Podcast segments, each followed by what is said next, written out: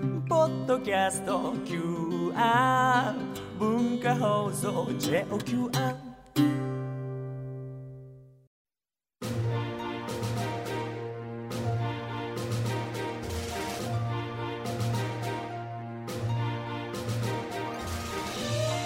使える学び大人カレッジ金曜8時台は歴史を知れば世界の今が見えてくる世界史学科の時間です世界史と地政学を使って今の国際情勢を読み解いていきますでは講師をご紹介しましょう寸大予備学校世界史科講師茂木誠さんですよろしくお願いします嗨，呃，晚上好，啊、我是ワンマムチェン。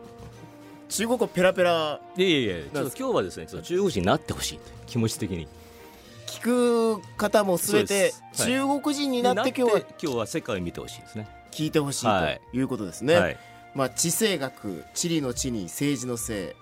そして学ぶと書いて地政学なんですけど、まあ、地政学上有利という今日も茂木先生端っこの席にはいい、もう完璧ですね。座られました守りは完璧。て、はい。で今回もあの地図が用意されておりますあ、そうそうそう。えーもう番組のブログの方と、はいそして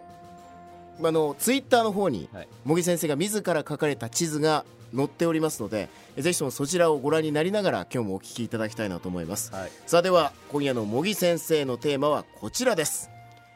地政学で読み解く中国の世界戦略世界史と地政学で現在の国際情勢を読み解く茂木先生の講義アメリカに続いて取り上げるのは中国です著しい経済成長で存在感を増し今やアメリカと肩を並べるポジションを目指すこの大国はどんな行動原則に突き動かされているんでしょうか地政学的にも日本が避けて通れない中国の謎を読み解いていきましょう今先ほどの中国は何ておっしゃってたんですかちなみにあのー、こん、こんばんは、私が茂木誠ですと言いました。あ自己紹介はいだったわけですね、はいまあ中国人になったつもりでという、まあ、そのなるためのヒントを今日くれるというこそうでとすにねなると思うんですけどはい、多分世界、世界の見方変わるんじゃないかと思いますね。今日ではい。番組では皆さんからのメールファックスツイッターでの投稿をお待ちしています今日はあの中国について聞きたいこと知りたいことをぜひお寄せください講義の感想茂木さんへのご意見質問もお待ちしています講義の最後にはまとめの小テストもあります講義のポイントが3択問題になっていますのでぜひ参加してみてくださいメールアドレスはカレッジアットマーク JOQR.net COLLEGE アットマーク JOQR.net ファックスは0354031151ファックスは0354031151です番組ツイッターもありますアカウントはアットマーク大人カレッジ感想や質問はハッシュタグシャープ大人1134をつけて投稿お願いしますツイッターには講義のレジュメも掲載していますのでぜひご覧になりながらお聞きくださいメールファックスお送りいただいた皆さんの中から抽選で3名の方に番組ロゴ入り学習文具5点セットをプレゼントしますさあではこれで世界の見方が変わるという地政学で読み解く中国の世界戦略参りたいと思いますまあ世界史の授業僕高校の時受けてたんですけど、まあ、中国っていうと、まあ、漢字一文字のいろんな王朝の名前が出てきますよね。はい。秦とか漢とか隋と宋元明秦、はこれ全部同じ中国と考えていいですかまあ、細かく分けりゃいもっと一般ですけども、まあ、とりあえず、こんだけは覚えましょうっていうのが、えー、新漢、隋、唐、草原、民進ですね。うんええ。ひとまずここだけは覚えちてょおっときましょう皆さん一緒に言ってみましょうかね。えはー新漢漢、隋、唐、宋宋、元元、明民、秦秦ですね。はいで、今、8つ ?8 つ言いま8した。つそうですね、はい。で、実は、あの、この中でですね、本当の中国人の王朝っていうのは、1、2、3、3つです。まあ確かになんか元は違うっていううん。イメージと秦は違うっていうイメージがありますけど、はい。今8つ挙げたうちの3つしか、まあ、いわゆる我々が考える中国人そうのですね。王朝はない。はい。はい。えっ、と、3つっていうのは、まず漢ですね。漢。漢王朝。うん。それから宋王朝宋っていうのは浮かぶりにあの樹木の木木ですね、はい。はい、あとは民明るいっていうねはい。こんだけですこの3つだけ。はいあとはあとはあのー遊牧民北方民族うん。うんっていうことです。はいあの、なんか遣隋使とか遣唐使とかありましたけど、はいはいはいあれもあれはあのー皆さん中国人と思ってますよね、はい嘘嘘ですあれあれ遡るとあれはあのトルコ系民族ですあそうなんだ、はいはいまあ混ざってますけどね混血してますけどねはいはい純粋には漢あれはあの鮮卑という北方民族です、なんですね、はい漢宋民しかいわゆる我々が思ってる中国人の王朝はなかっそうですねあの始皇帝の秦も祖先はあれは遊牧民ですからた、あそうなんだ、というところからまあ入ってきましてまあじゃああの広大な土地をまあいろんな民族が支配してきたっていうことになると思うんですけどまあ地政学一言で言うと厄介なお隣さん問題、うんという、まあ、毎回そういうお話を聞きますけど、中国にとってのじゃあこの厄介なお隣さんっていうのは何になるんですそうなんですねあのここがポイントかここがポイントぜひあのネット使える方はこの図をですね、はいえー見てほしいんですけども、えー、と真ん中に中国があります、はいはい、それで上を北にもうねごめんなさい、えー、と上を南にしました南北逆転ですね逆ではい僕ちょっと読み上げましょうか、はい南が上になってて、はい一番南にあるのがはいベトナムですねはいで右の方にちょっと時計回りでいきますけどインドがあって、はいインドのところに山があってあれヒマラヤですねはい、で時計回りでチベットウイグルモンゴル満満州州で朝鮮で日日本本台湾台湾フィリピンと、はい、こう時計回りそういう並びになって、これそうです南が上になってるのも理由がちゃんとあるあのこの方が分かりやすいんですね、はい人間はそのえっ、と前方が前前っていうか、まあ、画面でいうと上にした方が、うんこう実感が分かるはいはい湧くんですよね、はいまあ、見慣れた地図とは真逆になってま真すけど逆でだからまあ家に例えると、あのー北側の、あの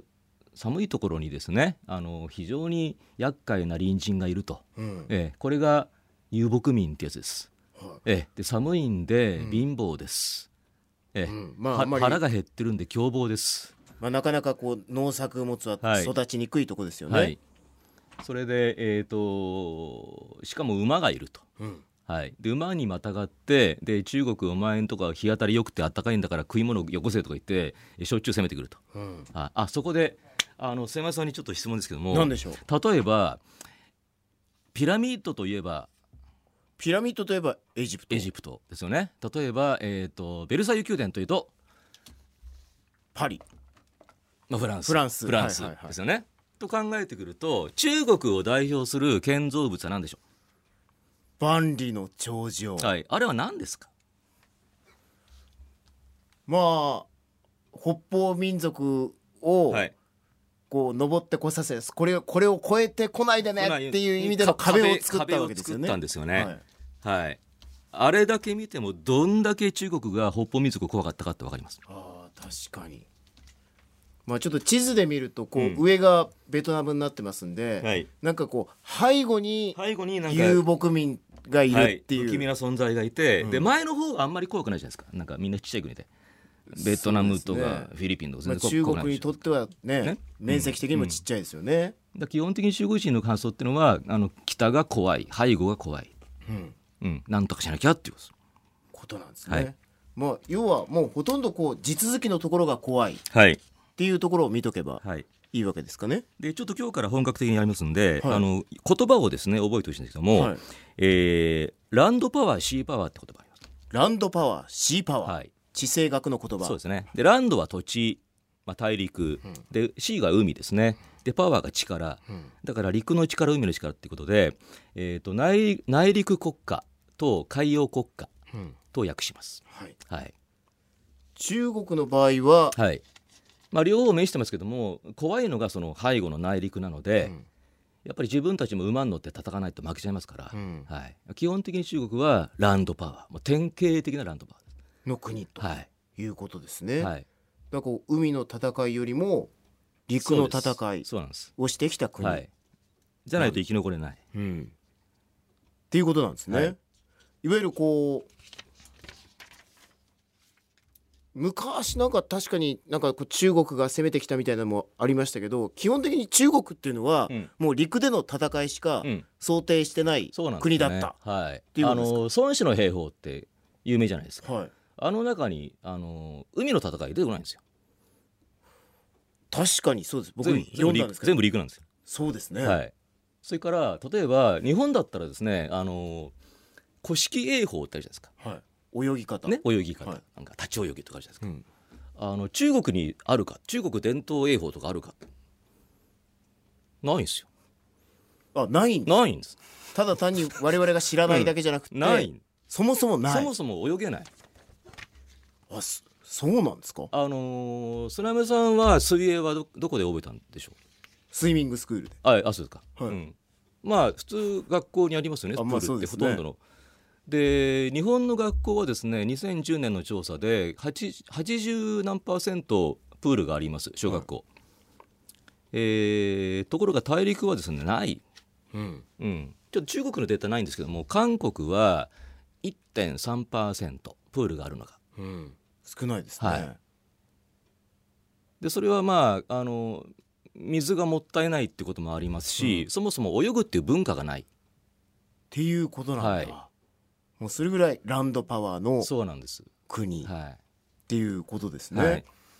で、まあ、そのとにかく北方の遊牧民族が怖いその遊牧民族に対抗するために歴代の中国王朝まあ一つ先ほど万里の長城出ましたけどどんな手を使ってあ対抗してきたんでしょうか、まあ、今日3つあるんですよね。はい、はいで1攻める、うんえー、2守る、えー、3買収する、まあ、すごい簡単にまあ攻める、はいやっぱ攻めたは攻めたんですね、はいい、で攻めると大体負けます。わゆる向こうにこうベースのええあ土地というか遊牧都がないという民かの強強みってのはそうなんですよゆあの移動するので都がないんですよね、だからどこまで攻めてもキリがない逃げちゃうわけですから、いや負けてしまう、ええ、そうするともう補給が続かなくて負けちゃうと、うんこれが攻める、はい、あ攻めるとダメだとだからそのさっきのあの8つの王朝のうちあのほとんどが北方民族だっていうのは負けてるんですいつも。ではい、守るは、守るが長城ですね、うんはい、だからこの長城を作ったのがさっきの3つの王朝で、まあ、漢王特に漢王朝とそれから明王朝の時にあのこの長城を境にして頑張ったと。膨大な手間をかけてはい守りに入ったんですね、ででも買収すあんだけ長いとですね、必ずほころびが出るんで、突破されます、まあ、あまり意味が結あんまり意局味なないか ったはい、悲しいかな悲しいです、でもう一つはい、あとはもう買収すると買収っていうのは、あの飯食わせるからあの攻めてくるなそこまでの買収をっそうですていうことだった、はいこうやって北方民族に対抗しようとしたはいで北方遊牧民族代表格まずおこ思い浮かぶのが、うんモンゴルですあよねーあれもうもう最悪ですねまあ日本にも来ましたけどね、はい、もう完敗しましたから中国全土を取られましたねはい元ですよね元ですねチンギス・ハンまあ不備来犯ですねフビライハンはいで結局まあモンゴル日本にも来ようとして、うん確かベトナムの方にも行きましたあ行きまししたねあのジャワも行ってますよジャワインドネシアまで、たえーええところがね奴らね泳げないんですよまあ遊牧民族です からねだから日本であの現行の時にほら台風来ますよね、はで船がか傾くともうダメなんですねうん泳げないんでで結局失敗したと、でこれ基本であのランドパワーっていうのは海戦に弱いうん勝てない大体失敗する、はいっうんていうところがポイントはにいあるわけですね、はい、あれ今日のポイントやめてたっけ今日のポインここがトポイントってはい今日のポイントだいぶ前に出ましたけど、ね、出ましたっけ、はいあそうですか、はい、一応あの出てたような気はするんですけど、で元の次は何でしたっけ民民民は、民は頑張ってその中国人がモンゴル人を追っ払って作った王朝です、い民はなんか日民貿易とかありましたよはね、いはいはい足利家の室町時代とかでで一す生よね、懸命一生懸命もう一回頂上のあのほころびを直してですね、えーでかくして今残ってる頂上は民の頂上ですねあはい民が直したやつなっんてでいうすね、のはだって芸の時頂上はむむいらないじゃないですか、んうんみんなぶっ壊しちゃった、あんそうなですんですだ、はい、というまあじゃあここまでが一応前半はいになりますけど、はいさあこっから、まあ、さらに進んでいくとどんな話になっていくのか今日はちょっと世界の見方が変わるというお話でございます、はいこの後さらに現代までつながる中国の歴史を振り返っていきます使ええる学び大人カレッジ金曜8時台はせ歴史を知れば世界の今が見えてくる世界史学科寸大予備学校世界史科講師茂木誠さんに地政学で読み解く中国の世界戦略というテーマでお話を伺っています、まあ、前半振り返ると中国は地政学っていうのはまあランドパワーとシーパワーっていうのがあるんだけど、典型的なランドパワー、はい陸の力の国である、はいで最大の脅威が北方から侵略を繰り返す遊牧民たちだったそうとですねいうことではいまあ、今日はあの中国人の気持ちになって聞いてくださいとはいいうことでさっきモンゴルは最悪だっつってそうですかっうんつっちゃいましたあのけすいど、ませんモンゴルの方ごめんなさいええ申し訳ないですけど、はいまあ、中国の気持ち当時の中国そうので人すの気持ちになるまあと多分今でもそうですねそう思っはていしまうということでいきたいと思いますけど、さあいよいよ明の後は今度は清ですね。シーンですね、はいでちょっとシーンは変わった王朝でこれはあの遊牧民じゃなくてですねあの森に住んでる民族です、はい狩りを主にしていた民族ですね、えー満州人と言いますうん、満州人が建てたのが秦、ただ彼らも馬に乗ってるんで強力ですうんはいでやっぱりこの秦もランドパワーそうですねですよね。ははいいであとこの秦の時に、あのーまあ、秦がまた中国全土を抑えちゃったんですけども、えー画期的なことがあったんですねそれは鉄砲の普及ですね鉄砲はい、この時期はい大体時期的にはどれぐまらいあ、でだすか、から、えー、とモンゴルが最終的に潰されちゃったのがその18世紀ですので、で騎馬軍団がもう鉄砲に負けちゃうと。うん、で清朝はその辺が非常に悟くてあのもう弓矢は終わったっつって鉄砲に切り替えていったんですね。はいまあ、だからこそ、ん中国の脅威北方民族もうん撃退でおきた、となしくなったと、はい思ったのもつかの間ですねつかの間なまんだた新たな敵がですね現れてしまったとどこでしょうロシアですそうかいわゆる満州の隣ちょっと地図が新しくなりましたね、今度はあの南の方にロシアが加わってますけどはい、今度満州が中国全土を支配したことによって、はいロシアがお隣になってしまなっってしまうた、でロシアはあのロシアも鉄砲を使ってるとうんうんいうことですねはい、でどうなるんでしたっけはい、それでこれがロシアがどんどんどんどんその、えー元のモンゴルの地域とか満州の地域とかに入ってきちゃうと、うんえーそうすると今度はその頂上の北側はロシアになってくるんですねはあ、そうか、はモいンゴルウイグルはもうロシアの方に入っちゃうはいわけですねでちょうどこの頃あの清朝が倒れます、はいこれ中国人頑張ったんですけども、んであの孫文ってご存知ですか、孫文、はい中華民国中華民国ですね、えー孫文という人が革命やりましてで、えー、と中国人の国を作ったとこれが中華民国なんですけども、もうできた途端にですね北方からロシアが迫ってくるわあともう一つ初めてあのシーパワーが襲ってきたとシーパワーはいイギリスイギリスその他何戦争でしょえうーこれ台本にないですね、アヘン戦素争 晴らしいアヘン戦争アヘン戦はい争、次が日清戦争日清戦争おうねはいとイギリスも日本も島国なんであのシーパワーなんですよ泳げるんですよ、はいはいええ、と中国はその海上の備えがないので、もうボッコボコにやりますねそういうはい見方もあった、そうなんですよねかだから背後からロシアが迫り前面の海からイギリスと日本が迫ってくるって最悪ですねランドパワーの国が、まあ、シーパワーの国がうん攻めてきて、そう弱さが出てしまっそたうでこういう時はもうどっちかと手組むしかないじゃないですかうん、なってくるんですねでどっちと手組むかであの揉めちゃったんですよ簡単に言うと、はいうんで最終的には、うんでまあロシア、まあ、ロシアがロシア革命によってソビエト連邦ってなってその、えーソビエト連邦と組もうって言ったのが毛沢東って人ではいそれからいやいやあのイギリスと組むんだって言ったのが蒋介石って人ですで結局、うん内戦内戦が起こっちゃってでそこに日本も攻め込んで三つどもえになってしまってですね、ぐっちゃぐちゃですこれが日中戦争、そうですねはい、はいになるわけですけど、ででその後その日中戦争もですね、まあ、中国にとってラッキーなことはですね今度シーパワー同士が潰し合い始めたとこれまあ前回の話かそう日本とアメリカそうそうそうそう、はいで、まあ、アメリカとイギリスがつるんでるんで、まあ、日本対米英というシーパワー同士がぶつかっちゃったんで中国はほっと一息と、やれやれということになったでロシアもほっと一息と、ロシアも、うん、でロシアは要するに中国をランドパワーで飲み込みたいんですよ、だからイギリスも邪魔だし日本も邪魔なんですよだから日本日本とイギリス日本とアメリカが戦ってくれればざまあみろって話なんですじゃあロシアはその時しめしめと使命使命と、ええ、あこの時のロシアの指導者はスターリンという非常に頭のいい人でいう感じだったんですね、でも結局ロシアは出てこなかったですよねあの直接は出てこないです、だから毛沢東を使って、まあ、間接支配しようってこ